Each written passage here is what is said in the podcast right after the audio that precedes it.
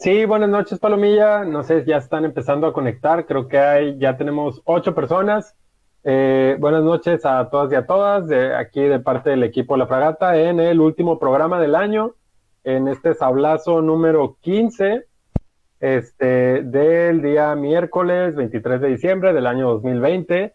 Eh, en esta transmisión este, estaremos conduciendo Daniela Reyes, que como saben se integró ya formalmente al equipo La Fragata. Eh, ya lo saludó ahorita al principio, y estaré yo, Yehudiel Campos. Eh, hoy no nos pudieron acompañar ni Frank Aguirre porque anda, parece, en Monterrey. Y este tampoco pudo estar con nosotros Leo Casanorte, pero pues eh, siempre presentes, ¿no?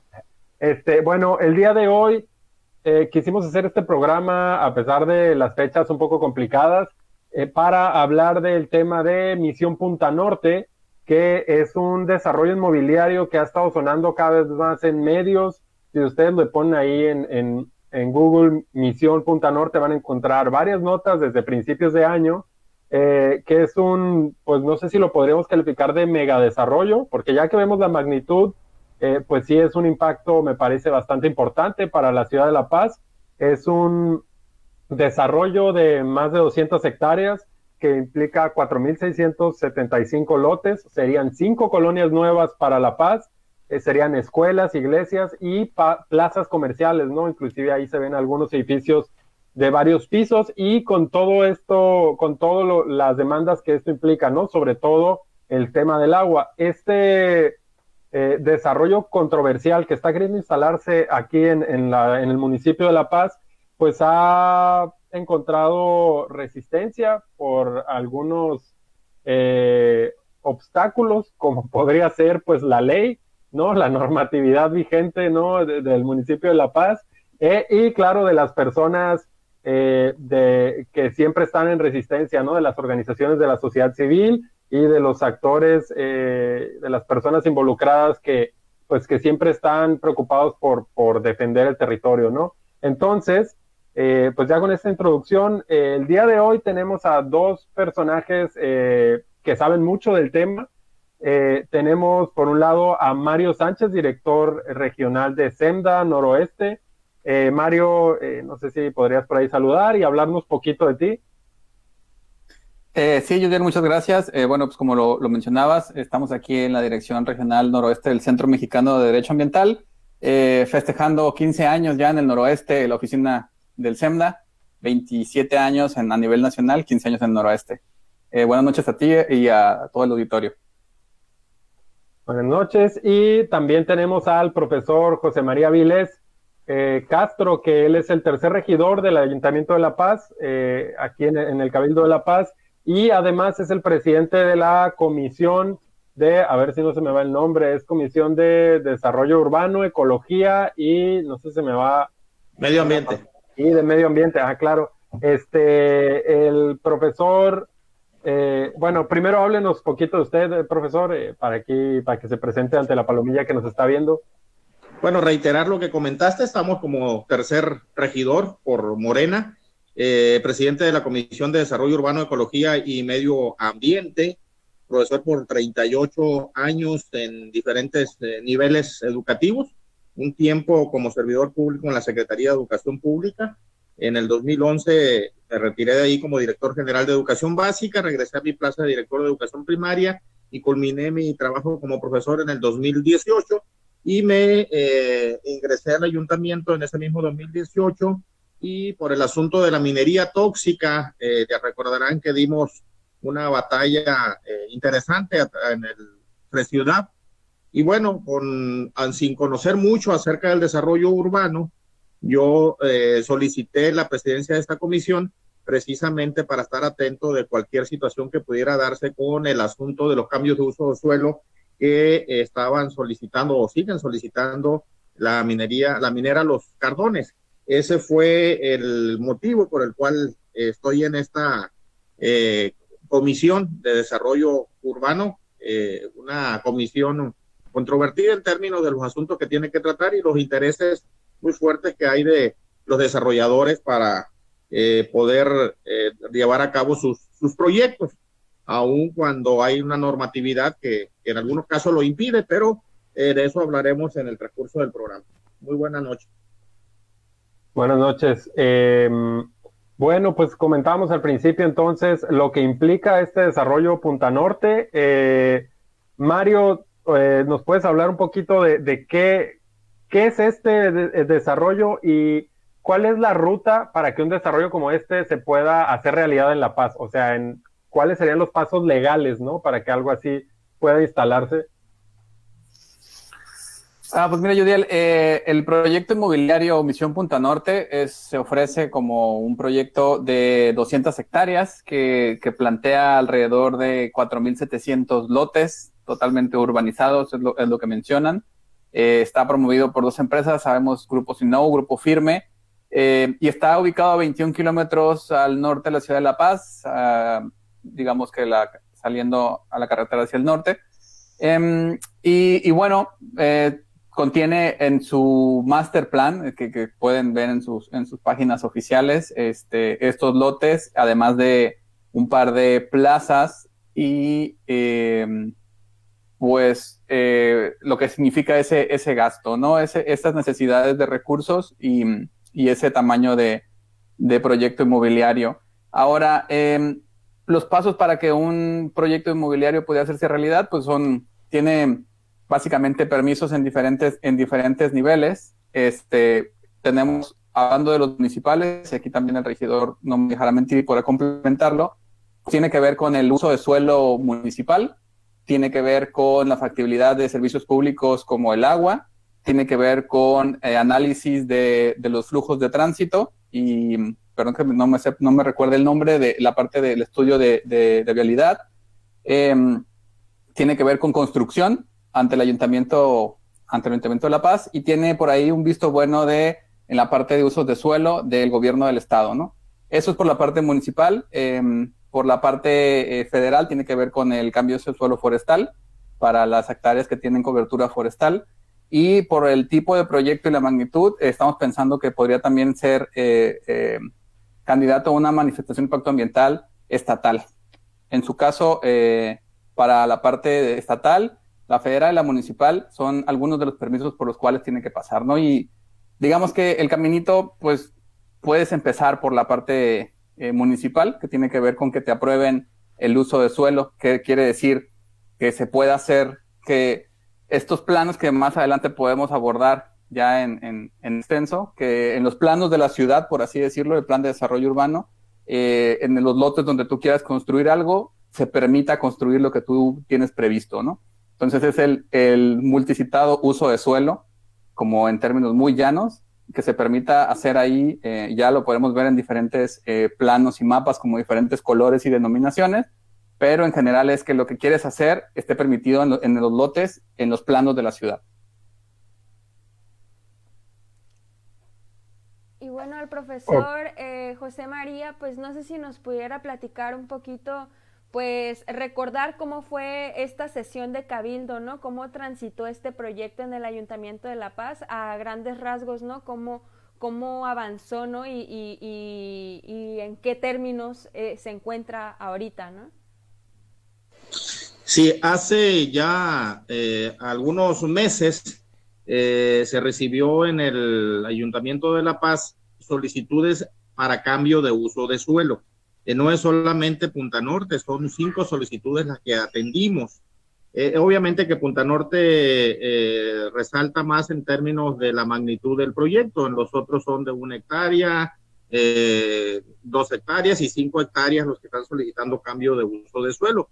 sin embargo, Punta Norte es el, más grande y el que tiene una mayor extensión, pero bueno, el, los usos y los destinos de suelo están, como lo comentó Mario, en un instrumento jurídico que se llama eh, Plan o Programa de Desarrollo Urbano para el Centro de Población de La Paz. Ahí se establecen cuáles son las modalidades de uso y de destino de suelo en lo que viene siendo el Centro de Población de La Paz. Como lo dijo también Mario, ahí te dicen qué hacer y cómo hacerlo, es decir, qué puedes edificar, qué puedes urbanizar y qué no puedes urbanizar dependiendo del uso de suelo que tenga asignado el predio. Y como en, en este instrumento, en este programa de desarrollo urbano, viene una tabla de compatibilidades, viene los mapas en el que establece cuáles son los usos de suelo y en la propia ley también, en la Ley General de Desarrollo Urbano, de Desarrollo de Ordenamiento Territorial y Desarrollo Urbano y en la Ley de Desarrollo Urbano, incluso establece que cuando se realice la venta de un predio, y eso yo lo desconocía, lo leí ahora que estuve teniendo este asunto, debe de estar en el contrato y en los eh, documentos que amarren la compraventa, tienen que eh, definirse los usos de suelo que estás vendiendo. Incluso el comprador debe de enterarse cuáles son los usos de suelo para que finalmente eh, sepa qué es lo que puede edificar o no edificar en ese predio. Y bueno, nos eh, abocamos la comisión a revisar los diferentes ordenamientos legales para poder definir si era posible o no, primeramente, que el cabildo pudiera eh, determinar ese cambio de uso de suelo, porque como todos lo saben, ha sido un uso y costumbre de los ayuntamientos por mucho tiempo, no sé qué tanto, yo creo de que se fundaron los municipios, en el que el cabildo autoriza los cambios de uso de suelo. Eh, estos usos y costumbres que para muchos pueden ser verdades jurídicas, el saber de que el ayuntamiento tiene esa facultad, tiene esa competencia, eh, ya sea por compromisos que se hayan establecido en el pasado o en el presente con desarrolladores, pues muchos dan por hecho de que el cabildo puede eh, autorizar el cambio de uso de suelo. Sin embargo, cuando uno se va a la ley, pues obviamente va a encontrar, y ya lo, lo, comentaríamos más a detalle en el transcurso del programa, se da cuenta de que uno eh, como ayuntamiento, como cabildo, no tiene facultad para autorizar el cambio de uso de suelo porque la propia ley establece claramente cuál es el procedimiento. Entonces, en la comisión, dos de tres integrantes, eh, eh, firmamos un dictamen en el que eh, finalmente se decantaba en dos acuerdos. Uno, en el que se declaraba improcedente la solicitud en la vía y en la forma en el que lo habían hecho los cinco solicitantes en virtud de que el ayuntamiento no tiene la facultad para autorizar. Y un segundo acuerdo en el que se instruía al presidente municipal para que a través del IMPLAN y la Dirección General de Desarrollo Urbano eh, y realizaran el procedimiento que establece la propia ley para que se modificara o se, actualizara el programa de desarrollo urbano, que por sus siglas lo conocemos como el PDU, de tal suerte que el mismo instrumento establece que cada año tiene que someterse a revisión. Entonces, quienes planteen un interés legítimo en, en, en, plantear a, la comisión, el consejo, el, el, grupo de especialistas que se conforma para llevar todo un proceso de modificación del PDU, pueden ellos hacer las solicitudes correspondientes y durante ese proceso de consulta pública se definirá si los usos y los destinos del suelo permanecen igual, se modifican o se actualiza todo el PDU. Entonces, presentamos ese dictamen y sin mayor discusión, sin mayor argumentación, eh, la mayoría en el cabildo eh, decidió no aprobar ese dictamen en el que considerábamos improcedente el cambio de uso de suelo y decidió eh, pasar el asunto a una nueva comisión, que es la Comisión de Gobernación, que no tiene ninguna injerencia en este tipo de asuntos como lo tiene la Comisión de Desarrollo Urbano. Eh, sí, de hecho, eh, pues yo estuve viendo la sesión ahí en vivo, este, y la verdad es que yo, pues me sorprendí bastante, ¿no? Y, para mal, ¿no? Porque, pues usted leyó el dictamen, me parece que eran, si recuerdo bien, 17 cuartillas o algo así comentó, ¿no? Este, leyó las 17 cuartillas ahí en vivo, en la transmisión, este, todo bien argumentado, como acaba de comentar de por qué no era procedente el proyecto y cuál fue la respuesta eh, tanto de la síndico como del alcalde y, no sé si algún otro regidor, pero pues me acuerdo en específico de ellos dos. Ante este dictamen fue, este, pues hay que analizarlo mejor, ¿no? Y otra cuestión que dijeron fue, no tuvimos tiempo de checarlo a profundidad. Este, revelaron también no haber leído el dictamen a profundidad Este, recuerdo que usted inclusive les comentó que si hubieran leído una cuartilla por día desde que les entregó el dictamen, hubieran alcanzado a leerlo, ¿no? Em, entonces sí me parece algo, pues no, no recuerdo que ante un proyecto de esta magnitud eh, hubiéramos visto este tipo de respuestas, o bueno, no sé, ¿no? A lo mejor porque ahora tenemos las sesiones en vivo, este, pero que el alcalde y, y que la síndico estén respondiendo de manera formal que pues es que no tuvieron tiempo y que mejor van a volver a hacer el proyecto, ¿no? Eh, otro proyecto de, dictamen ahora en una comisión donde no esté usted, ¿no? Donde estén ellos, todos los que están a favor, ahí van a estar y ellos van a hacer otro examen porque, pues, pues qué padre el suyo, ¿no? Pero pues hay que pensarlo mejor, ¿no? Eh, a mí, en términos, eh, sí, prácticos, me recordó al, al, para los que nos estén viendo, al meme de los Simpson, donde Homero está queriendo poner una denuncia y está el jefe Gorgor y le dice, sí, claro que sí, lo voy a anotar aquí en mi máquina de escribir invisible, ¿no? Sí, muchas gracias. Este, así, así lo vi, esa fue mi interpretación. Eh, pero quien nos puede dar una interpretación eh, desde el punto de vista legal de todo lo que ha estado pasando, sobre todo porque vi que Mario armaste un hilo en Twitter, ¿no? Eh, que anduvo circulando donde explicabas de forma breve eh, por qué todo esto es ilegal, ¿no? Desde el, desde el principio, este, ¿nos puedes hablar más de, de, de el, del proceso, de por qué no, no, no vale, ¿no? Y, y, qué es lo que está pasando ahorita que están intentando sacar la, la vuelta de una manera increíblemente absurda, ¿no?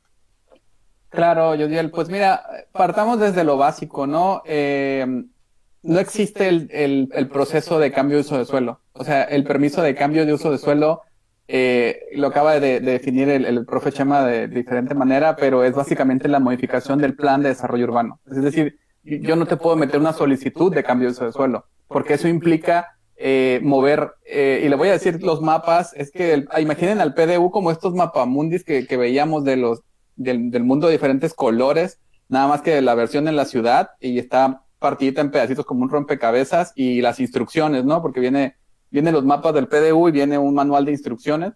Entonces, eh, significa modificar, eh, este, más bien las reglas del juego. Entonces, significa modificar las reglas del juego y no hay, no tienen facultad para solicitarte eso, ¿no? Si no es por el procedimiento de modificación de las reglas del juego. Entonces, no se puede resolver un escritorio, no se puede resolver eh, un cambiar el uso de suelo en un escritorio de, una comisión, no lo puede resolver el cabildo y no lo puede resolver una, una dirección. Entonces ese permiso no, no existe, o sea, esa solicitud que es ese uso y costumbre que mencionaba el regidor, eh, esto nada más es un, es un, uso y costumbre que no tiene fundamento legal, ¿no? Eh, otra cosa importante, hablando de contexto antes de pasar como al, al fondo, eh, que también tiene que ver con el fondo, eh, los regidores no tienen facultades para hacer eso. O sea, el análisis, eh, digamos que desde que entró este permiso, eh, realmente podía haber sido desechado, ¿no? Y que es parte de lo que menciona el regidor en el dictamen, que es lo que estaban haciendo, haciéndole ver que pues, no tenían ni siquiera por qué haberlo recibido, porque no tienen facultad eh, para hacer eso, ¿no? Y, y, yo ponía el ejemplo en el hilo que mencionas de, eh, voy a poner uno más sencillo, que ya no lo tiene el ayuntamiento, pero no quiero hacer los bolas, pero es como si ustedes fueran a pedirle a Cabildo que les expidiera una licencia de conducir. El Cabildo no puede expedir una licencia de conducir. ¿Qué les va a decir? No tengo facultades, para eso tengo una dirección de seguridad de tránsito. En ese entonces, cuando tenían facultades. Eh, es lo mismo, pero en versión eh, de eh, desarrollo urbano. Ustedes no pueden ir al Cabildo a solicitarle al, Cabildo que les dé una licencia de uso de suelo, ni de construcción, ni de nada porque no tienen facultades para eso. Por eso el ayuntamiento se desagrega en diferentes pedacitos que son direcciones y subdirecciones, ¿no? Entonces, para el, los la tramitología que tiene que ver, ¿no? Entonces, desde entrada, no tienen facultades para hacerlo. Y por más que lo pasaran entre comisiones, no podrían encontrar un fundamento para hacer valer que tienen la facultad de establecer eh, algo en materia de uso de suelo o cambio de uso de suelo. Entonces, ese proceso está viciado, no, no, no tiene, no hay, no hemos llegado a la solución final porque realmente en teoría no han aceptado ni negado, eh, ni dado, ni cambiado nada en derecho el, cabildo. Entonces, como sí pasó, no sé si, eh, si recuerdan ustedes y que seguramente recordará el auditorio al menos sudcaliforniano, eh, cuando estuvo lo que mencionaba también regidor, los permisos de uso de suelo que solicitó la minera Los Cardones para lo cual el decimocuarto ayuntamiento eh, se fue a un hotel a, a sesionar en materia eh, y, a, y hacer esto que estamos hablando, ¿no? Autorizar el uso de suelo por parte del cabildo. Eh, y entendemos que pasa en los municipios, ¿eh? Y, que pareciera que porque pasa comúnmente es algo que puede suceder, pero no puede suceder. Y es un llamado de atención también a los municipios, al municipio de, de Los Cabos, Loreto, Comundú, Mulegé y todo lo que lo estén haciendo en Cabildo, eso no es legal. No se puede hacer, no tienen facultades. Eh, esa es de entrada en el tema de, de, del proceso, ¿no? De cómo, de cómo empieza y también pues, cómo se tramita esto, ¿no? Eso que sucedió en la sesión de Cabildo de pasarlo eh, de una comisión a otra, pues tampoco tiene, o sea, tampoco tiene fundamento y ahí también eh, vivimos una de las, de otra de las usos y costumbres que tienen algunos eh, servidores públicos. Eh, los, los, los, regidores no pueden abstenerse de votar. Uh -huh. Eso también nos debería quedar bien claro. Los regidores no tienen facultades para, para abstenerse de votar, solo bajo, de, bueno, sí las tienen bajo determinadas circunstancias.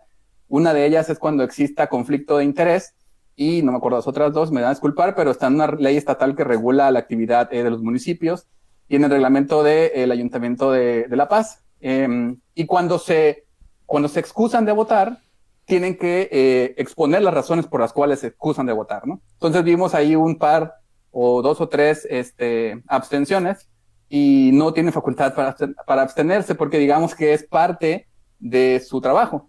Es como si te pidieran, si estás en una reunión de, de la comitiva de tu, de tu oficina y te dicen, Yudel, preséntanos el reporte y tú dices, me abstengo. Pero tenías que hacerlo, si no, yo ya me abstuve, pásale al, al siguiente es parte de su responsabilidad, ¿no? Es como de, y en cuanto lo hacen, también tendrían que establecer por qué lo hacen. No lo pueden hacer, nos tiene que quedar claro, ¿no?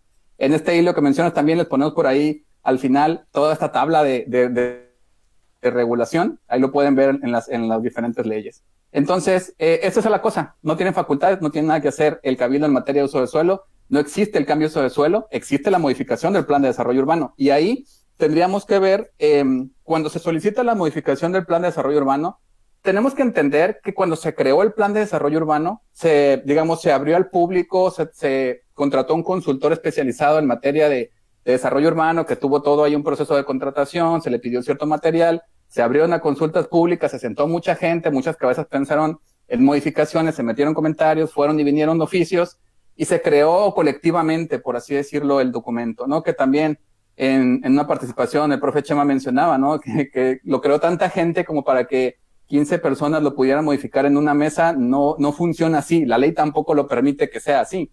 Tiene todo un proceso y el proceso para modificar el plan de desarrollo urbano es básicamente el proceso de creación del plan de desarrollo urbano y tiene todo el sentido del mundo, ¿no? O sea, quienes participan en su creación, participan en su modificación. Pequeña o grande, tiene que seguir ese proceso. Y en este proceso, se tiene que ponderar el interés público sobre el interés particular, que es otra cosa de la que hablaban en la sesión de Cabildo, ¿no? Que no se detenga el desarrollo, que la ciudad no debe de crecer y todo. Pa pareciera que todo lo, estamos vaciando hacia un microuniverso de si este fuera el único proyecto de desarrollo de infraestructura que tuviera en este momento el municipio de La Paz.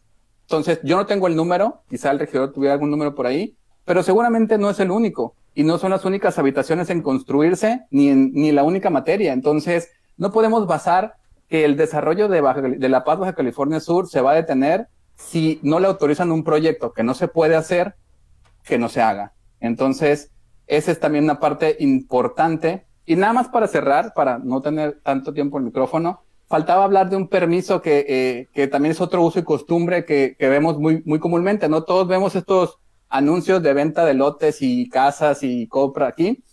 Y se nos pasa que hay un permiso que deben obtener los fraccionadores o los promoventes que está en la ley de desarrollo vigente de Baja California Sur, que básicamente dice eh, que antes de venderlo debes obtener esta autorización del municipio en el que le hagas saber que tienes un avance de, un, por, de un 40% de las obras, de la urbanización de la, de la etapa que vas a vender, ¿no? Es decir, digamos que tendría que aparecer como letras pequeñas ahí, autorizado por el oficio no sé qué para la venta. Eso es para darle certeza a los compradores de que alguien está viendo de esa venta de lotes, ¿no? En este caso, la autoridad municipal. Y pues ahorita en el proyecto particularmente de Punta Norte, y bueno, el que ustedes mencionan, no vemos este, esta referencia de autorización. En su caso, si no llegan al 40% de urbanización, pueden pagar una fianza, pero de cualquier manera deben tener un oficio que les diga, ya estoy viendo que sí existe lo que estás diciendo que vas a vender, ponla ahí en tu, en tu este, anuncio de venta, ¿no? Tampoco lo tenemos y eso pues también habla de que se están saltando pasos, ¿no? Es importante porque al final significa para el comprador que ya cumplieron con muchos pasos, como lo que tiene que ver con fraccionamiento, uso de suelo, licencias, etcétera, para poder poner a la venta eh, determinado predio o lote. Pues justamente antes de empezar la transmisión estábamos platicando un poco Yodiel y yo, ¿no? Sobre este proceso de elaboración del PDU eh, para empezar, eh, fue histórico, ¿no? Mucha gente en el live del ayuntamiento estaba diciendo, es histórico que el ayuntamiento esté reconociendo que no tiene esa facultad para, para cambiar el uso de suelo, ¿no? Porque es una práctica súper común. Pero también me hizo recordar, ¿no? Que hace poco también estuvo este residencial al mar también, ¿no? Que tenía que donar una parte, ¿no? Eh, había una parte de donación que tenían que entregar y que eh, había intenciones de que entregaran el dinero y al final ahí, sigue, ¿no? Todavía todo este conflicto. Entonces, hay un antecedente que hizo que la gente estuviera también atenta a esta sesión, ¿no? Y que estuviera ahí al pendiente, porque pues siempre existe el riesgo, ¿no? De que se viole eh, la ley. Y la importante, ¿no? Que esta, este PDU, pues, eh, es, es, es, de creación colectiva y representa los intereses de, de todos, ¿no? Entonces, un poquito que nos platicara eh, cuál es la intención de que tantas personas participen en el PDU y de que haya una planeación, ¿no? un crecimiento planeado de la ciudad. Eh, y no sé si para esto nos pudiera comentar un poquito el profesor José María y también pues en la sesión del ayuntamiento mencionaron que hay intenciones entonces de que regresando, ¿no? Eh, en el próximo año actualizar el PDU, ¿no? Y de cómo pues la gente tiene que estar atenta a, este proceso, ¿no? Porque finalmente en el PDU se decide cuál es el tipo de ciudad que queremos, ¿no? ¿Cuál es la ciudad en la que todos queremos vivir? ¿Qué, qué queremos para el futuro de la paz, ¿no? Entonces, un poquito platicarnos sobre el proceso del PDU, la importancia, pues, de seguirlo, de planearlo y de hacerlo de esta forma en la que se realiza, ¿no? Colectivamente.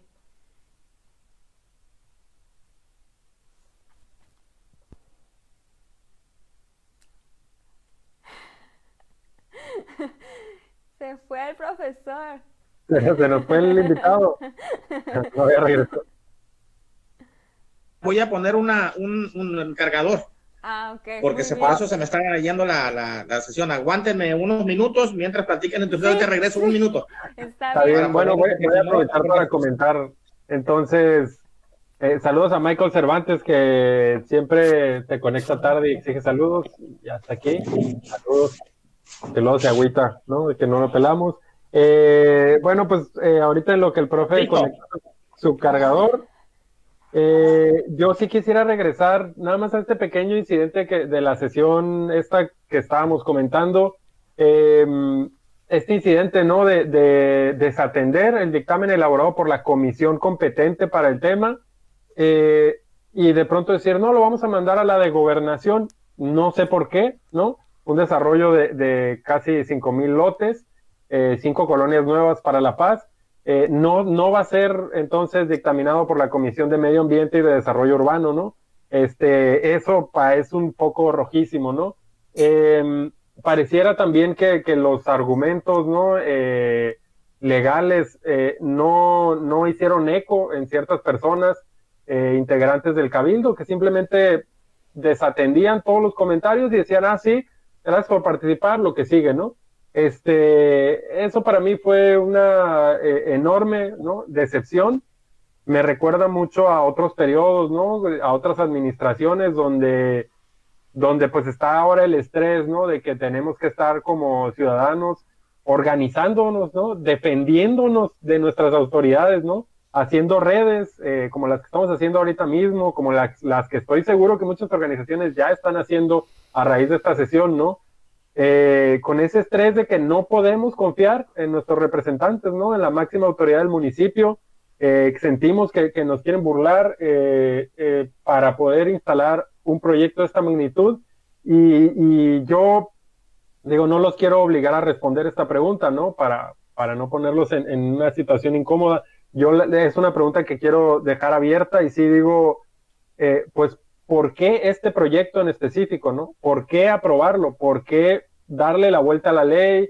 ¿Por qué hacer todas estas, eh, todos estos movimientos políticos? Porque no fue algo con sustento legal, fue un movimiento político, ¿no? El que vimos ahí en, en esa sesión de Cabildo. ¿Cuál es la motivación detrás de esto, no? ¿Por qué este proyecto amerita que las autoridades municipales hagan lo posible por, por, su aprobación, ¿no? Este, pareciera entonces que velan por el interés privado y no por el interés colectivo, ¿no? Hay un montón de cosas eh, que seguramente pueden salir a flote, pero entre ellos y el más preocupante creo es el agua, ¿no? Eh, bueno, creo que el profe Chema ya, ya conectó su cargador y ahora sí ya puede responder la, la pregunta de Dani, perdón. Sí, mira, este, antes hay que recordar de que los regidores, eh, más allá de que hayan planteado de que no lo habían leído, tuvieron el tiempo suficiente, casi 20 días, por eso les ironizaba diciendo que si leían una cuartilla diaria podían haberlo terminado perfectamente el análisis o la revisión del dictamen. En el mes de febrero, si ustedes recuerdan, hubo una modificación del, del PDU de facto en el sentido de que se aprobó las alturas para el Hotel Hampton. Si recuerdan esa, esa sesión en el que un servidor le sacaron la vuelta en ese momento porque mandaron a comisiones unidas este, el, el, el, dictamen en virtud de que yo ya había estado en reuniones previas planteando el asunto de que no teníamos la facultad para hacer los cambios, en este caso del PDU, si no era el procedimiento establecido por la ley. En esa ocasión yo solicité eh, con el avasalle de la votación de que mi análisis fuera agregado al acta de la sesión para que dara el testimonio. Yo le entregué con anticipación, es decir, desde febrero tenían, porque los argumentos vienen siendo los mismos, eh, variaron, agregado unos pocos más, eh, hice algunas modificaciones en el caso del dictamen este del, del cambio de uso de suelo de los cinco desarrollos que se van a que lo están solicitando, pero en esa ocasión entregué el análisis, o sea, no estaba el, el cabildo desinformado. Además, para mí fue penoso el que sin ninguna argumentación, vergonzoso que sin ninguna argumentación se haya planteado de que necesitaban analizarlo más, porque lo que, lo que mejor esperas en una situación cuando hay alguien que no está en la misma postura que un servidor, es que den el debate.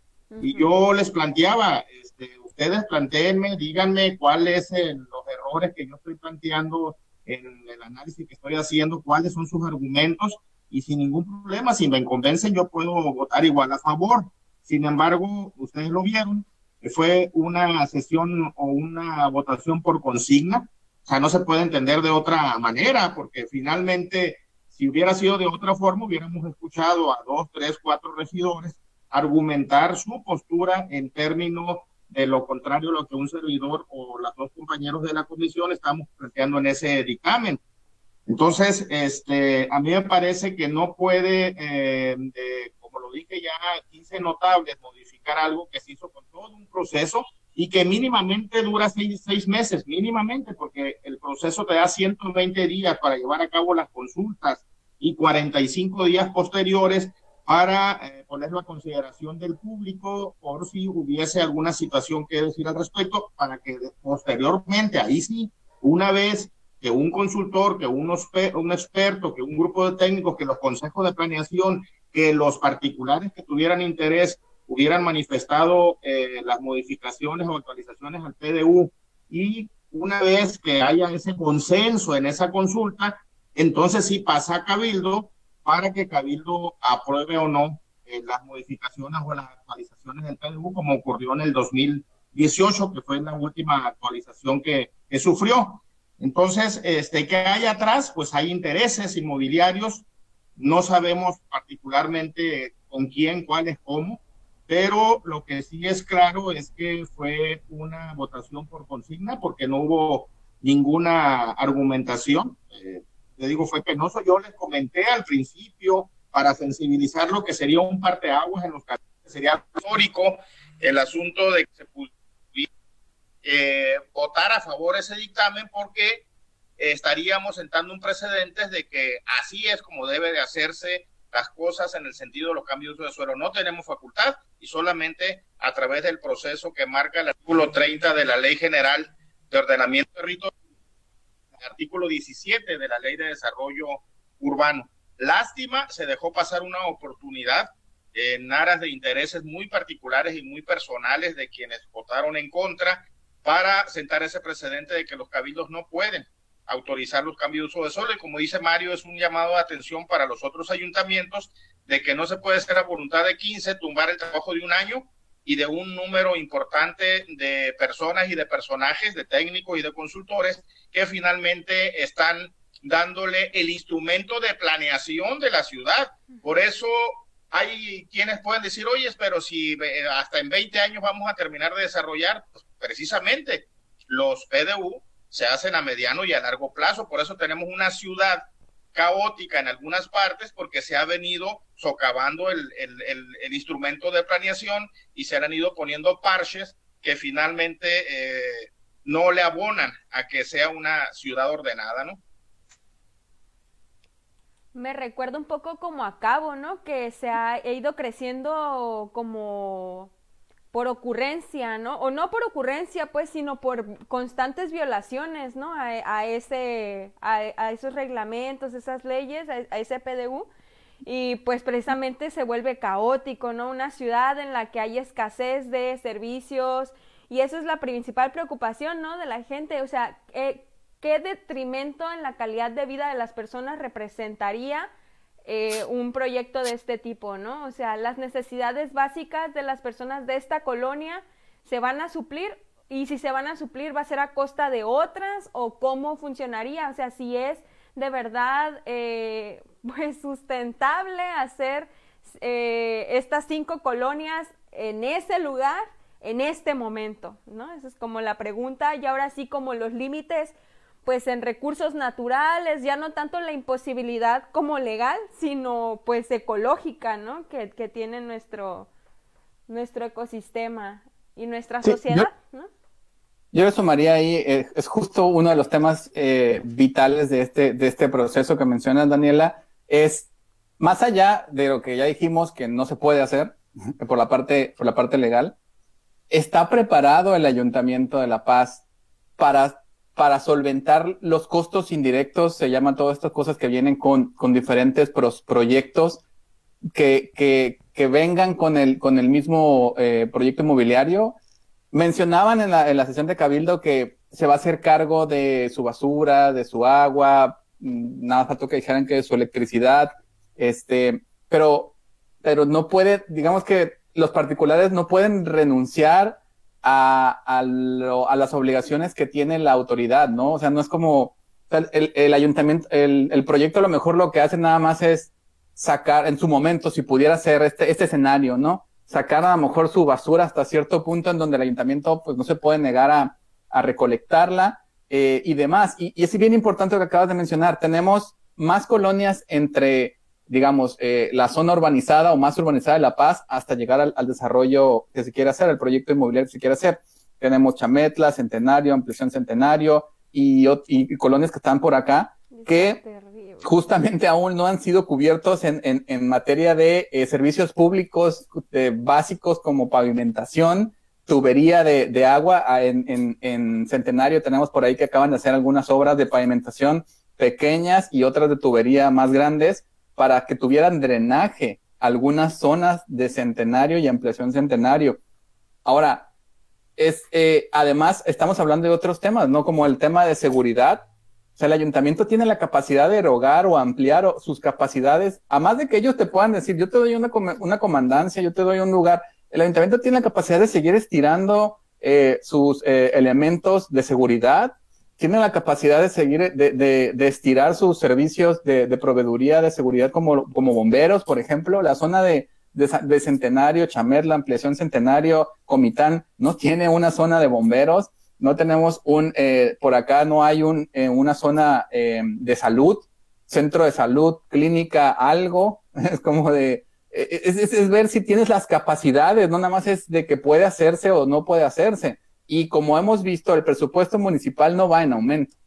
Entonces, es una, una excelente pregunta para, para las autoridades que toman decisiones, si tienen la capacidad de absorber. Y digamos que es como la base cero. Si este fuera el único desarrollo, el único proyecto que se va a hacer, pues puedes ahí a lo mejor malavariar y decir, pero lo mencionamos ahorita, este más otros nueve o diez se están creando en este momento y el ayuntamiento sigue estirando, estirando y es cierto que la planeación debe ser flexible, pero hay un punto de quiebre y lo que mencionaba el plan de desarrollo urbano es eso, ¿no? Hasta dónde podemos crecer, cómo lo podemos hacer ordenadamente con una estructura justamente para considerar cuáles son nuestras capacidades, porque ese análisis se hace en el plan de desarrollo urbano. A ver, ¿cómo está el municipio ahorita?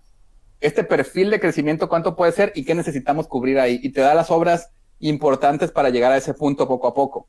Si lo estás moviendo cada año, cada mes, cada cierto tiempo, pues obviamente ya pierde el sentido todo ese análisis que hicieron para, para darte estas estadísticas de cómo ibas a ir llegando y los planes y las cosas que ibas a ir eh, haciendo, ¿no? Es como si fuera un viaje y está bien, puedes ser flexible en tu viaje. En tu viaje puedes decir, ¿sabes qué? No voy a comer aquí, voy a comer allá, me voy a pasar cinco kilómetros más o me voy a parar aquí al baño, pero no puedes decir, antes de llegar al punto B, voy a ir al punto C, que está más para atrás, y luego me voy a ir al punto B, o antes de ahí me voy a otra vuelta. Eso, cosas grandotas en tu planeación te van a sacar de presupuesto, no te va a alcanzar la gasolina, y ahí no estás viendo a, futuro los próximos kilómetros que vas a recorrer. Lo mismo con el plan de desarrollo urbano.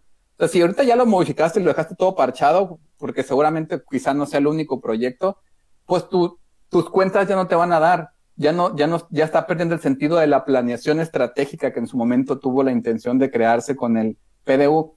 Y también, para cerrar como este, bloque de participación, eh, me gustaría agregar, creo que vamos a ver en, en la siguiente, en la siguiente este, dictamen, se va a hablar a lo mejor mucho del 115 constitucional, hablando ya en temas legales, de que los ayuntamientos tienen la facultad de hacer A, B, C y D y todo eso. Nada más recalcarle al auditorio que lo pueden ir a buscar inmediatamente en la constitución que tengan a la mano. El artículo 115 habla de que sí, efectivamente los municipios y los ayuntamientos tienen muchas eh, facultades, pero todas están como reglamentadas también en las líneas que les permitan las leyes federales y estatales. No es como el que el 115 le da por la libre al municipio para que haga lo que quiera. Lo, lo enmarca en la regulación estatal y federal para que dentro de sus facultades cumpla con ciertas y determinadas cosas, ¿no? Entonces, si hemos dicho todo el tiempo que no tiene facultades el cabildo de, eh, de hacer esto que quiere hacer, es porque está en la, en la regulación estatal y en la misma regulación municipal, ¿no? Y está dejando de lado que existe una, ya completamente una dirección general de eh, desarrollo urbano y ecología, o sea, está pasando a ser un cero a la izquierda, quien está facultado para hacerlo, ¿no? Entonces, eh, con eso cierro este, este, este bloque porque es súper interesante esa pregunta con la que se abría. Sí, oye Mario, mencionabas ahorita, ¿no? Hacías la pregunta al aire de que si el, si el municipio, el ayuntamiento va, tendría recursos, ¿no? Para, para atender todas estas necesidades. Y pues para los que no vieron, eh, hoy la CFE cortó la luz al Zapa, ¿no? En la mañana, para que nos demos una idea de, de cómo estamos. No es la primera vez que pasa. Este, pero eso nos da, creo, una, una radiografía, ¿no? Y, mencionaste un montón de cosas, em, pues, que me, me, parecen claves, ¿no? En, en este asunto. Una cosa eh, que, en la que hacías énfasis ahorita es eh, el modelo de ciudad, ¿no? Es decir, eh, nos dicen es que el progreso y es que tenemos que crecer y así es como, va, eso nadie, nadie está en contra de, de que la ciudad se desarrolle, ¿no? El problema es cómo. Y, y, y, todos, todos, yo creo que no hay colonia en La Paz que no tenga problemas de algún tipo de servicio, ¿no? Ya sea de agua, ya sea que no pasan las rutas de peceros, ¿no? El transporte público, que no hay suficientes patrullas, que no hay cámaras, eh, que el poste de la luz, o este, que no hay drenaje, ¿no? Que no hay pavimento, que no hay un montón de cosas, ¿no? ¿Por qué? Porque somos eh, poquitos habitantes, eh, ¿no? En términos prácticos, y somos una ciudad horizontal, ¿no? Súper, súper desparramada, es decir, eh, para una cantidad pequeña de habitantes tenemos que pagar un montón de pavimento de los impuestos de todos, a lo mejor avanzar tres cuadras de pavimento para diez personas, ¿no? Este, y también hay que pagar postes de luz y rutas de, transporte y hay que pagar patrullas y cámaras y todo para poquita población y eso obvio nos sale más caro y eso es, eh, da el resultado que tenemos actualmente, ¿no? No nos alcanza tenemos una ciudad muy desparramada y además porosa, ¿no? Tiene un montón de hoyos en medio de la ciudad, este, que, que eso hace que nos, que nos salga más caro a todos el servicio, ¿no? Por ejemplo, el agua, pues hay que pagar más luz para mantener las bombas de la ciudad bombeando agua a kilómetros y kilómetros y kilómetros a, eh, a las afueras para que le llegue a las gentes que están allá, ¿no? Si, si bien les va, les llega dos, tres veces a la semana, ¿no? Este, pues eso, vamos a seguir estirando la liga, ¿no? Vamos a pagar más luz, vamos a necesitar más bombas, vamos a necesitar eh, drenar más el acuífero, ¿no? Sobreexplotarlo más. Es decir, ¿es este el modelo de ciudad? O sea, veamos tan solo cómo creció la ciudad hace 10, 15 años en las colonias eh, nuevas, por así decirlo, ¿no? Las que están allá a la, a la salida al sur. Eh, y vemos que hay muchas, muchas secciones, eh, muchas casas abandonadas también, ¿no? También no han sido este, funcionales muchas veces a las personas porque no hay rutas de transporte, porque no hay seguridad, porque no pueden llegar a sus centros de trabajo, ¿no? Vemos también el tráfico que hace, que se hace en la Forjadores, ¿no? Toda la avenida Forjadores que se paraliza todos los días en una ciudad de no más de 300 mil habitantes, ¿no? Y puedes hacer una hora o más de tráfico, ¿no? En un pequeño tramo. Entonces, esto responde a cómo eh, estamos desarrollando la ciudad. Eso ya todos lo sabemos, todos lo hemos comentado. Y entonces, ¿por qué aferrarnos a desparramar todavía más la ciudad y a hacer cinco mil lotes al norte con cinco colonias nuevas, ¿no? Y, y, seguir haciendo este modelo, ¿no? Que nos está tronando los servicios, nos está quebrando, ¿no? Como comunidad. Este, pues no, es que no, no tiene sentido, ¿no? Nos venden una falsa dicotomía, lo mencionábamos ayer en, en el programa de ayer, este, de, es que si estás en contra de esto, estás en contra del progreso, ¿no? Estás en contra de que se desarrolle la paz. Y te dicen, es que no puedo votar en contra de este proyecto porque la paz tiene que crecer. Es como, pues sí, pero ¿por qué, por qué no más así, no? ¿Por qué, por qué si no es ese, no hay otra cosa? Este, ya me, ya me extendí mucho, pero es que, pues da coraje, ¿no? Ver cómo, cómo la ciudad se puede ir descomponiendo, ¿no? En, detrimento de, todas las personas que, que la habitamos. Eh, regidor, ¿qué sigue, no? Después de esta maniobra, después de esta sesión, de esta sesión donde mandaron el tema a la Comisión de Gobernación y que dijeron después lo vamos a ver, este, ¿qué podemos esperar? Usted está ahí, este, podemos esperar a que ya todo esté planchado, como se dice, a que nos quieran madrugar como ciudad. Nosotros, los que estamos viendo aquí, los que estamos preocupados por el tema, pues, ¿qué podemos hacer, no? Para echarle la mano a los regidores que, que están intentando dar la batalla ahí contra la planadora esta, ¿no? Mira, eh, me parece que si no hay una participación de la sociedad organizada como ustedes, eh, como otras que ya manifestaron eh, su interés por solicitar participar en la comisión, pues va a ocurrir lo que ocurrió en la sesión pasada, que el mayoriteo va a ser lo que va a ocurrir. Sin embargo, esto del cambio de uso de suelo es un, uh, un primer debate, porque no se el, el, para que se construya no es solamente el cambio de uso de suelo, lo manejó Mario hace un momento. Es decir, el cambio de, uso de suelo o el uso de suelo ad hoc para construir es un primer paso. Sin embargo, aun cuando haya este, predios o desarrolladores que tengan el uso de suelo para construir, tienen que cumplir con ciertas condiciones y ciertos requisitos. Es decir, no porque tu eh, terreno o predio sea apto para construir vivienda, te van a otorgar la licencia inmediatamente. Sería otro debate que tendríamos que dar, que sería la factibilidad vial, como lo manejó Mario, la factibilidad del agua potable, el, estudio de impacto ambiental, el estudio de, de, impacto urbano que también se tiene que presentar y que ahora lo presentaron, pero que fíjate, eh, manejaba el alcalde de que la, en el caso de, específico de Punta Norte, iban a desalar su propia agua. Sin embargo, en el, los estudios que presentaron, en ninguna línea establece el compromiso de generar una, una desaladora. Pero además, uno no puede, eh, además de que no viene en, en, en, su, en su propuesta, que lo dijeron de palabra, uno no puede tampoco, aunque viniera escrito sin tener los compromisos y las autorizaciones de las autoridades correspondientes para saber que ya está autorizada una desaladora y conocer también la cantidad de agua que van a desalar para saber si va a cumplir con el requerimiento de agua que ocupa ese megadesarrollo. Entonces, el debate pueden madrugar con el cambio de uso de suelo, pero luego tendrá que seguir otro debate si se les autoriza o no se les autoriza a construir y si están cumpliendo con los requisitos que el propio PDU establece para que eh, se pueda edificar en un lugar eh, determinado eh, tal o cual desarrollo.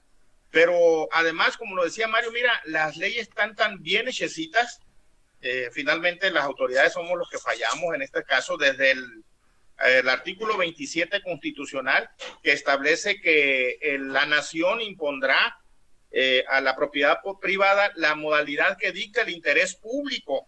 Precisamente por eso en el caso del, PDU se está imponiendo una, modalidad y no y la nación lo constituye en ese grupo de expertos, la sociedad que participa, este, para que al final tengamos una planeación para para en el caso del Centro de Población de La Paz.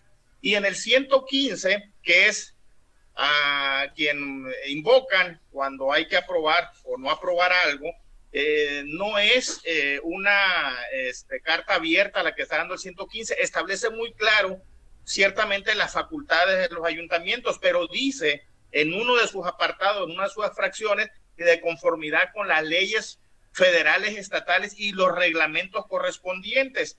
Y vas decantando de la Constitución Federal, la Constitución del Estado, ya en la Ley General de Ordenamiento Territorial y en la Ley de Desarrollo Urbano, ya te decantan al Plan de Desarrollo Urbano. Ya te dicen que los usos de suelo, los destinos, la aprobación será, y lo dice muy claro, conforme a lo que establece el Programa de Desarrollo Urbano. Y finalmente, el artículo 17 de la Ley de Desarrollo Urbano en su modificación que se hizo en el 2018, después de que te establecen el procedimiento de cómo actualizar o modificar el PDU, establece un último párrafo que dice que cualquier modificación que se realice fuera del procedimiento que establece el artículo 17 tendrá nulidad absoluta.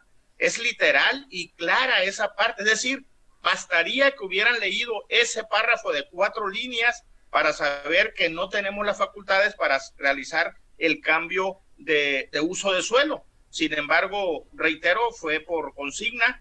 Este, eh, la, tu pregunta, si no hay una participación efectiva de la sociedad civil organizada en este asunto, pues obviamente eh, se va a imponer los que ocho, nueve o diez eh, personas iluminadas o con intereses decidan de lo que ya se hizo durante un año con decenas y cientos de personas que participaron en la actualización del PDU. Va a ser una desgracia, un difortunio. Eh, se va a ir al basurero de la, historia ese cabildo en lugar de trascender en un parteaguas histórico, de quitar esos usos y costumbres que eh, se han venido realizando por, décadas y que tenemos la posibilidad de modificar en esta en esta situación de estos cambios de uso de suelo. Pues yo creo que ya casi estamos llegando al final de la transmisión y pues yo nada más me, me quedo siempre con este mal sabor de boca de repente, ¿no? Como realmente haber escuchado, ¿no? Que quieren aprobar y que quieran aprobar este tipo de proyectos eh, por el interés del pueblo, ¿no? Todo el tiempo lo plantean así, pero vemos que constantemente pues están realmente tratando de imponer intereses empresariales, ¿no? Todo el tiempo y siempre dejan a un lado o a lo último el impacto que tiene esto en la sociedad, ¿no? Yo me pongo a pensar, ¿para qué cinco mil personas? ¿De dónde cinco mil personas? Y no, hago, no hay otra cosa que pensar en cabo, o sea, para traer gente que esté trabajando en los hoteles, esté trabajando en los restaurantes, gente que ni siquiera se alcanza a adaptar socialmente aquí, ¿no? Está como ajena a la ciudad, solo va al trabajo y regresa. Eh, y incluso nosotros como subcalifornianos, ¿no? Es importante que, que nos involucremos en esto porque de repente pasamos por una colonia que no conocíamos y decimos, ¿en qué momento no salió esto? Un hotel, un, un, este, un centro comercial y todo, y realmente nos vamos como enajenando en nuestra propia ciudad, ¿no? Porque no participamos de estos, eh, y tampoco se nos hace parte, ¿no? De la construcción de nuestra ciudad, ¿no? Eh, de, preguntarnos si realmente necesitamos más y más centros comerciales, si los queremos, cómo los queremos, ¿no? Involucrarnos en esa construcción y sentir nuestra ciudad nuestra, ¿no? A veces ni la sentimos nuestra, como en Cabo cuando vas a las playas y, y nadie te pela, ¿no? Nadie te voltea a ver porque eres mexicano y no eres turista, ¿no? Y se siente como en ese sentido ahora cuando vas a la ciudad al centro y ves restaurantes carísimos a los que ni en sueños vas a poder pagar o a veces hoteles carísimos que de repente pues nunca vas a entrar a menos que entres como empleado de repente, ¿no? Entonces es como, yo siento como un proceso también de enajenación, ¿no? Y de, y de, ¿cómo se le llama? Eh, no aislamiento, pero pues sí de llevar a la gente cada vez más fuera de la ciudad, ¿no? O sea, lejos, lejos se llevan a la gente y se va desarrollando muy a las afueras de la ciudad y la gente que queda en el centro pues también luego la quieren sacar, ¿no? Con estos procesos de gentrificación. Entonces, no me queda más que reflexionar, ¿no? En, en mi ciudad, en la ciudad que yo quiero, que anhelo, eh, en la que me gustaría, pues, vivir y que vivieran, ¿no? La gente que viene después de mí. Y, y que qué lamentable, ¿no? Que en, en, el nombre de los intereses y del bienestar supuestamente de la gente, pues eh, se nos quieran imponer todo el tiempo y violar las leyes para imponer lo que finalmente son intereses empresariales y nada más, ¿no? Y también eh, retomando un poco lo de la desaladora, pues también el manejo de los residuos, ¿no? Que, va a haber de, de, de, de, todo, de todo este proceso, ¿no? que también no hay ni un presupuesto, no hay ni un proyecto planteado, pues formalmente, entonces pues tampoco tenemos certeza de cómo se vayan a manejar esos residuos y, y pues ya nada más como final, yo una pregunta también así abierta, ¿no? De cómo la ven ustedes, eh, cuál es la ciudad en la que nos estamos convirtiendo, ¿no? Si nos estamos convirtiendo pues en lo que dijo nuestro presidente municipal en Suiza o en qué nos estamos convirtiendo, ¿no? Hacia dónde va nuestra ciudad con todos estos desarrollos y con todos estos intereses políticos y empresariales. ¿Qué ciudad es la que estamos construyendo hoy, no? Oigan, eh, bueno, primero totalmente de acuerdo con, con, lo que planteas y sí, pues ya para ir cerrando quiero aprovechar para leer algunos de los comentarios eh, que teníamos aquí. Eh, pues Leo, que no pudo estar presente, nos manda saludos. Eh, Emilio Estrada, que siempre se conecta, siempre anda aquí al pendiente, dice, chale, es un arma de dos filos. ¿Cómo podríamos resolver ese problema, problema del crecimiento de la ciudad? Torres de departamentos, eh, empezar a ser airetenientes como en la Ciudad de México. Y dice, no es, no es queja, es duda genuina. Eh, Marisol Aranda dice que van a querer hacer lo mismo que al mar, interpretar la ley a su manera. Y Felipe Morales dice saludos para los panelistas, eh, Profe Chema, Daniela, Mario de Semda y Yodier Campos. Y para Leo, muy necesario se discuta y se haga visible a la opinión pública. Eh, bueno, no sé si Mario quiera responder algunas de las preguntas o, o un comentario final de manera general. Este, ya para, como última participación, este, adelante. Eh, pues mira, he escuchado eh, muchas veces decir por ahí que, que, somos la mejor ciudad del mundo. Creo personalmente que tenemos el potencial de ser la mejor ciudad del mundo.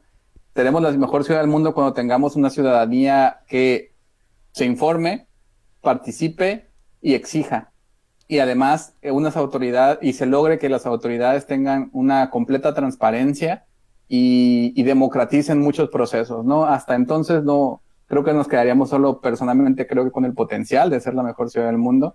No hay que inventar el hilo negro. Eh, nuestros funcionarios y servidores públicos pueden eh, echarle una llamada casi a cualquier autoridad de casi cualquier país del mundo y preguntarle cómo han resuelto sus problemas. Creo que no nos podemos encerrar en que nosotros debemos tener todas las respuestas. Y si vamos a hacer Suiza, pues a lo mejor le podemos echar una llamada a Suiza y seguro nos entendemos, eh, seguro hablan inglés. Eh, y, y, le preguntan cómo resuelven sus temas en materia de desarrollo urbano. A lo mejor dicen, bueno, no nos parecemos a Suiza. Bueno, hablemosle a, no sé, Nueva Zelanda, Islandia, Hawái a alguien que sea como una, una isla que también tenga temas turísticos y preguntémosle cómo resuelven sus pilares principales en el desarrollo urbano y se pueden tomar ideas. No tenemos que resolverlo nada más todo con lo que tenemos aquí, o sea, es un, es, hay mucha información de, de, dónde, de dónde tomar y, y, la regulación lo permite, ¿no? No, no, te, no te impide que como funcionario público te puedas ilustrar en cualquier parte que puedan hacer este, convenios de capacitarse mutuamente. En el Inter, creo que lo que tiene que ser antes de formar o de poder llevar un proyecto de ciudad, deben de resolver todos estos pilares, deben resolver el tema de lo que mencionaba Daniela, residuos sólidos, que por ahí tenemos problemas en donde no tienen no tenemos en Baja California Sur y creo que en ninguna parte de, de, los alrededores un, un donde verter los residuos que, cumpla con la normatividad. Tenemos que resolver el tema de la energía y la generación porque es un círculo, es un círculo vicioso. Más, eh, más casas, más personas, más generación de energía, más exigencia a las plantas que tenemos para generación con combustibles fósiles, que ya son básicamente son de los más obsoletos eh, y que están desactualizados nuestras plantas más, eh, más estiramiento de servicios públicos que tenemos eh, muy malos en, en, en, muchos temas. O sea, tenemos un transporte público que es contaminante, es bastante, bastante viejo en muchos de los casos y, y caro, ¿no? Y eh, por ahí teníamos debates que quizá vuelvan a reducir estos años de, subirle el precio. Tienen que ver el tema de seguridad, no nada más de que no esté pasando nada, sino que puedan evitar que sucedan cosas o que puedan estar previniendo cuántos deben preguntarse para este y para los demás eh, lugares donde se van a construir o se pretenden construir, tienen la capacidad de cubrir, no sé, pueden hacer la pregunta a lo mejor para Chametla, Centenario, Impresión Centenario, Comitán, ¿cuántos policías tienen? Si no mal recuerdo, ahí me puede eh, corregir, pero Chama tienen como cinco para toda esta zona, ahora súmale cinco colonias nuevas, cinco mil nuevos eh, lotes, no sé si tienen pensado una programación en 20 años de subirle, pues qué tanto porcentaje a las autoridades y y bueno, servicios públicos como el de recolección. Entonces, eso nada más es viendo este puntito que tiene que ver con un proyecto como Punta Norte, ¿no? Pero es para toda la ciudad. Tenemos que resolver todos esos temas y bueno, el más importante y transversal, ¿no? Agua. Que cifras más, cifras menos, la que quieran, todas te manejan números rojos. Entonces, esos pilares tienen que resolverse la población tiene que salir eh, a, exigir, no, no solo a preguntar, tenemos el derecho de hacerlo, tenemos que exigir transparencia y tenemos que exigir la democratización de procesos. Háganle una carta a sus, a sus funcionarios públicos, expresen su preocupación. Eh, está bien hacerlo en Facebook, pero pasen a hacerlo por escrito como, como lo puedan resolver. Acérquense a las organizaciones de sociedad civil, se puede apoyar para hacerle llegar comunicaciones a las autoridades si tienen teléfonos de regidores o de funcionarios o en Twitter, arróbenlos y en Facebook y, y háganle saber su, su punto de vista, ¿no? Si están en desacuerdo o no. Este, y sobre todo las colonias que se pueden ver eh, afectadas por, o que tienen más dudas de cómo van a repartirse lo poco que hay entre más, entre más este, eh, inmuebles que puedan estar llegando, ¿no? Sin que se resuelva todo el proceso. Y también a la Dirección de Desarrollo Urbano, al municipio, al decimosexto ayuntamiento, pues los invitamos a que pues pasen esto a, la oficina que debe, que debe ser, ¿no? Y, y, también a la dirección que en su momento pueda ser la de, la, la de desarrollo urbano, que transparente su actuar y que mantenga actualizados sus, sus este, fuentes de, de, transparencia, porque en este momento, si ustedes van a, a la página de, de, transparencia del Ayuntamiento de La Paz, ustedes no van a encontrar las licencias, concesiones, autorizaciones que la ley marca que deben estar publicadas al menos cada tres meses, ¿no? Entonces, si se hace lo que se está exigiendo, que pase la dirección de desarrollo urbano, pues estaríamos hablando de una caja negra en este momento porque no están transparentando su actuar. Entonces son todas estas invitaciones a la población y a las autoridades, pues lo que creo que se puede hacer. Eh, profe Chema, pasaríamos ahora con su última participación. No sé que, cómo quiera cerrar, si quiera también responder algunas de las preguntas que nos hacía el público o, pues volver a, decirnos eh, qué sigue, ¿no? ¿Qué podemos hacer? Mira, este, cuando, cuando argumentan el que uno esté negando un cambio de uso de suelo por improcedente legalmente, eh, hay siempre una especie de chantaje en el que te dicen de que estás en desacuerdo o que no estás a favor del desarrollo de la entidad o de la ciudad. Y nosotros hemos mencionado que sí estamos a favor de un desarrollo, pero un desarrollo planeado, de un desarrollo que le dé sustentabilidad precisamente al centro de población y no a un desarrollo que inicie en la ilegalidad, porque además en el cuerpo del dictamen nosotros planteamos el asunto que le estamos dando certeza jurídica al propio desarrollador al seguir el procedimiento legal correcto en lugar de que sea eh, un ayuntamiento quien les otorgue el cambio de uso de suelo y que finalmente si hay amparos o hay otro tipo de, de recurso legal pueden detenerle lo que estén construyendo. Entonces, sí estamos a favor del desarrollo, pero estamos a favor de un desarrollo planificado y para eso está el PDU. Y además me parece que los ayuntamientos, en este caso y sobre todo en el caso de la ciudad de La Paz, que es la segunda ciudad después de la Ciudad de México con más estrés hídrico, creo que lo primero que tendríamos que asegurar es el agua y su distribución. Y fíjate que los datos últimos eh, nos han eh, dado a conocer ahí en el, en el servicio, de, en el sistema de agua potable, de que tenemos agua suficiente para atender eh, todos los días con agua a toda la ciudad. Y uno consultando con técnicos que conocen de esto, nos plantean que el gran problema de la ciudad es que la interconexión entre la red está muy deficiente. Es decir, el agua se carga para unos sectores y no va hacia otros sectores, aun cuando se tandee. Es decir, se tendrían que hacer ciertas interconexiones de tal suerte que el agua que se está extrayendo pueda distribuirse de una manera más homogénea, de tal suerte que pueda llegar a todos los hogares, ¿no? Pero además eh, se me pasó a agregar un detalle en el sentido de eh, cómo eh, la posición del dictamen de la Comisión de Desarrollo Urbano es la correcta, porque para los usos de suelo se tiene que solicitar un dictamen técnico a la CEPUIM. En este caso, la Dirección de Planeación de la CEPUIM otorga un dictamen técnico y revisando los expedientes de las solicitudes que haya históricamente en el archivo de la Comisión de Desarrollo Urbano, la CEPUIM, a través de su dirección de, de, planeación, siempre ha otorgado improcedentes los cambios de uso de suelo. Siempre y lo remite ciertamente al ayuntamiento, pero lo remite para que se siga el procedimiento. Antes era el artículo 12, luego fue el artículo 15 y ahora es el artículo 17 de la Ley de Desarrollo Urbano, donde viene el procedimiento que debe de, de seguirse. Es decir, el propio gobierno del Estado, a través de su dirección que es ad hoc para este tipo de asuntos, no ha autorizado esos cambios de uso de suelo. Pero además, una semana antes de la sesión de Cabildo, se les entregó a todos los regidores un exhorto que un grupo colegiado que viene siendo el órgano técnico que está elaborando el programa de ordenamiento ecológico local planteaba al ayuntamiento que no autorizaran el cambio de uso de suelo y daba las razones y en ese órgano técnico está representada la sociedad en su sector público, privado y social. Lo firmó la Semarnat, lo, firmó la Subsecretaría de Economía y Sustentabilidad del Gobierno del Estado, lo suscribieron una serie de este, organizaciones ambientalistas que participan en el POEL, es decir, no era solamente el dictamen del profe Chema y de la compañera Marcela, era también un antecedente de un grupo colegiado, de un grupo de técnicos en el que estaban sustentando el que le solicitaban y exhortaban al cabildo que no autorizaran por improcedente el cambio de uso de suelo. Entonces, información tenían.